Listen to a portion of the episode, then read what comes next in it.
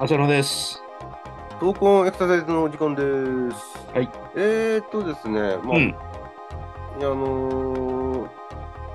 フレキシビリティ、えー、歯切れ悪いね。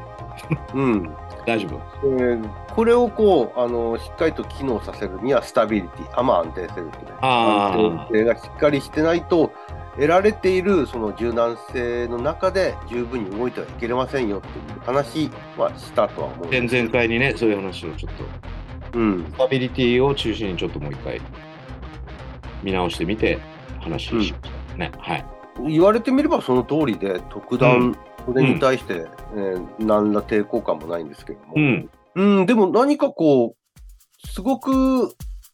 なんていうんですかね、その、き基本の木の字みたいな感覚にはなってきましたね。この柔軟性、えそうですねうん可動性、そしてうん安定性という、この3つの言葉が、まあ、いわゆる動きの三元素みたいな感じには聞こえてくるうんうんのは僕だけなんでしょうかね。いや、今までうちらもほら、可動性、可動性って可動域とはまた違ってみたいな話してきたじゃないですか。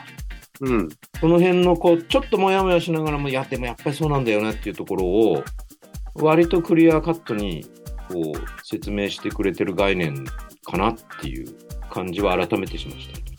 そうですね。まあ、何を当たり前のこととっていうふうに思われるかもしれませんけれども、でも、この当たり前の3つの、えー元素といいますか、えーうん可動性、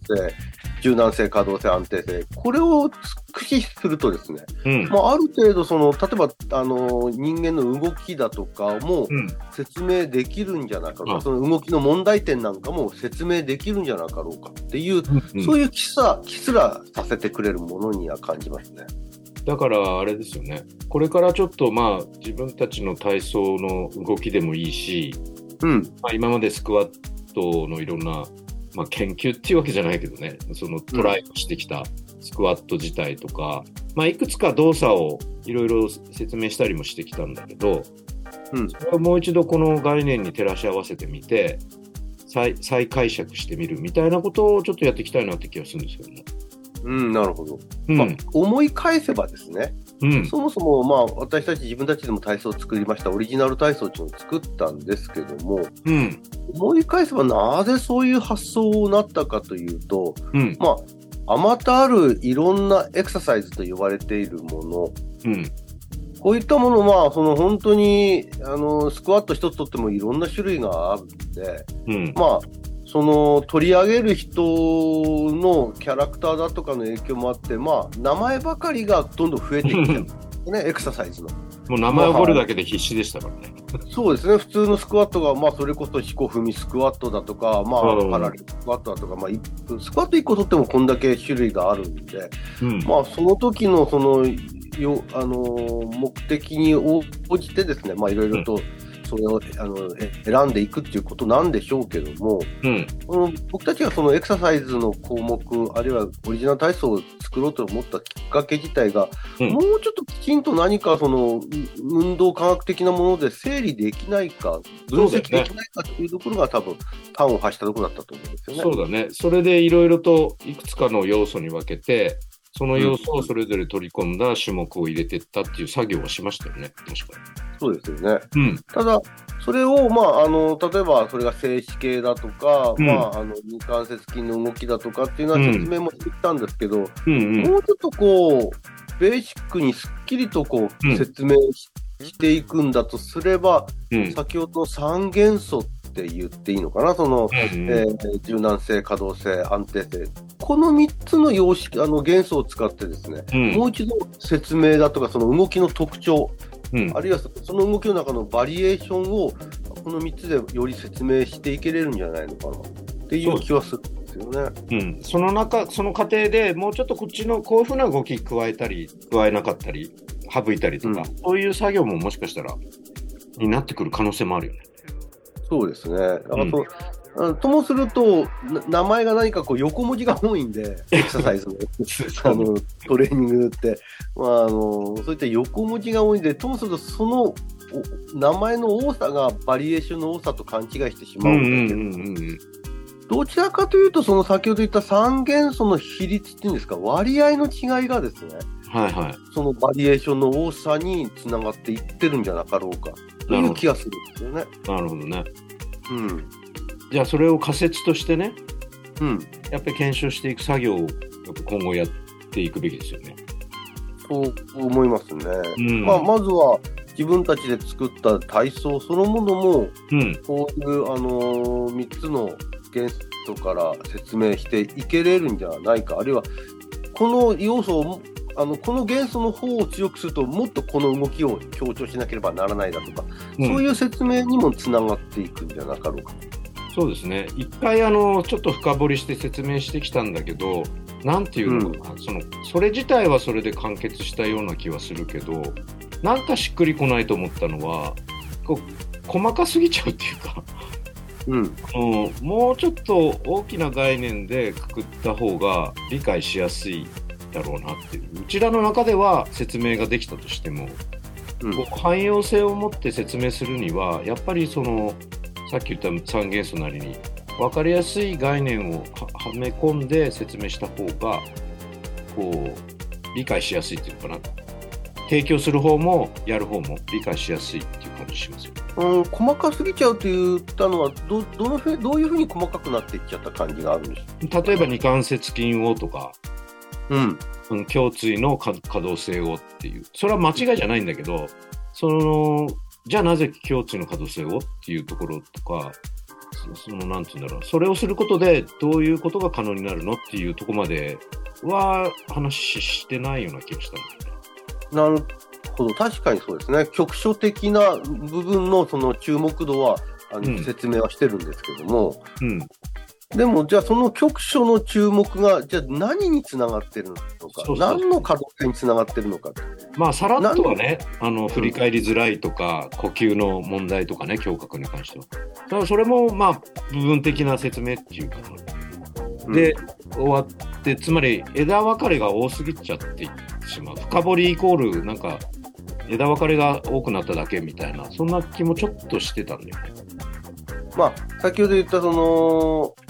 エクササイズの名称にいろんな種類があって、うん。いろんな名前があるっていうものにちょっと似てる感じがしますよね。うんうんここの関節を動かしたら、ソラティックの名前がついただとか、この関節を動かすと、ヒップの名前がついただとかって、そんなようなことやってることは、普通のスクワットであったり、普通うんうん。のスクワットであったりっていうのがあるんだけど、うんちょっとその細かいところの名称がつくと、だんだん横文字が長くなるっていう傾向はエクササイズにありますよね。そうだよね。しかもそれが、じゃあそれを応用してどういうところに役立つのかまでももちろん、あんまりつ伝えてはいなかった。うん。うん。それもやっぱりこの三元素的な考えだと、あの考えやすいんじゃないかなっていう気がするんだよね。うん。仮説的ですけど。そうですね。そうすると、まあ、似たような動きだけど、例えば、まあ、一つ、えーしゃがむ動作っていうスクワットなんかを見たときに似たようなことをやってるんだけど、じゃあ、より股関節、よりその可動性を意識するっていううんことで言うと、まあ、どこまで下がっていくかだとか、うんうん。あるいはその下がってった時の、あの、体の、あの、まあ、体幹のですね、傾き具合とか、そういったところも、その三元素を使ってですね、説明していけれたりするのかなという、そういう気もしますよね。そうですよね。そうすると、こう、なんていうんだ、正しいっていう言い方もは必ずしも正しくないのかもしれないけど、まあ、スタンダードな動き、標準の動きって何みたいなのも、こう伝えやすいような気がするんだよね。うん。さっき言ったようにスクワットも多種多様になっちゃって、まあその人の可動性によっても、あのあの柔軟性によっても制限を受けるますよね。そうですよね。その人に合わせた説明もしやすいかもしれないし、うん。うん。この概念をあのきちんとも保た保っていないと、まあ、あの健康な人だったら、まあ、どのようなバリエーションでもある程度適用可能っていうところはあるんですけども、今年もやっぱりどっかその病気や怪我でですね動きに制約を受けてる人たちなんかでは、うん。その例えばか本に書かれた通りのことをやらせることで、かえって故障を起こすだとか、問題が発生する場合があるんですよね。そうですね。そうすると、いや、その前にこの人の可動域どうなのだとか、うんいや、その前にこの人の、安定性どうなのっていう視点があるあるとですね、より効果的で、より安全で達成可能なエクササイズっていうものを導入していくことにつながるんじゃないのかっていう気がするんですよ。そうだね。もちろんそういう作業はもちろん誰でもやってきたし、やってるんですけどね。だけど、うんなんて言うんだろうな。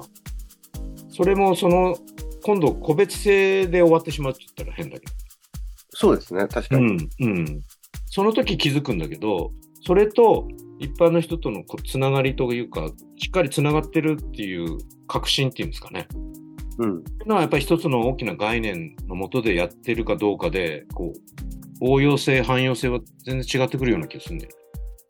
うん。うん。ね。うん。まあ、エクササイズを行っていく上での視点も提供してくれるし、うん動きの分析をする上でのそうそう。視点、視座も提供してくれるっていうのは、この3つの三元素なのかまあ、もしかしたらこのね、3つで済まされない部分ももしかしたらあるのかもしれないんですけど。分析もね、ともすればやっぱり細かくなりすぎてしまって、それが悪いとは言わないんだけど、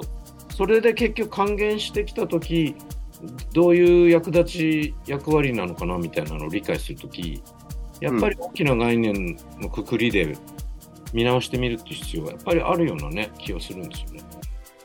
まあ、絵面的に言うと、例えばこの3つの、えー、と要素、えー柔軟性、可動性、安定性を、まあ、一つの三角形にしたとして、うん。まあ、正三角形であれば何かこうバランスよく使われてるっていう感じがするし、あの正三角形であれば、それぞれがこう配分よく動やらせてるエクササイズでもあるとも言えるんですけども、この正三角形じゃない違う形の三角形になっていったときに、どっちの辺の長さが短かったり長かったりするのかで、多分その動きの特徴性というか特性を表すにつながってくるんだとは思うんですよね。まあ、そういう話を今してきたんですけども。まあ必ずしもね、あの正三角形が全て正しいわけじゃなくて、うん。ちの要素を強めてるからこういう動きもやりましょうとかね。ここが足りないからこんな風になっちゃってるから、もうちょっとフレキシビリティ改善してからトライしましょうとかね。ちっちゃい三角形になっても困りますからね。そうまあそうなんですよ。ちっちゃい正三角形ね、なってうん。も。そうだね。うん。だからその三角形の大きさもあれば形もあるみたいなところなんでしょうね。そうですね。うん。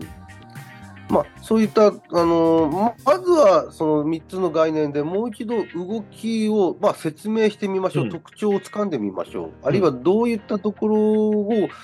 この3つの動きの中の何をあの強調するとどんな風なことになっていくのかっていうことなんかも語れるようになるんじゃないかなと思うんです。それをね、次回以降、こう、挑戦していきたいなと思ってます。わかりました。はいじゃあ、えーまずは自分たちのやってきた、うんえー体操などを皮切りに、そうですね。え3つの要素で、えーはい説明、できれる部分は説明していきましょうと。はい。はい。よろしくお願いします。また次回よろしくお願いします。はい。はい、どうもありがとうございました。はい。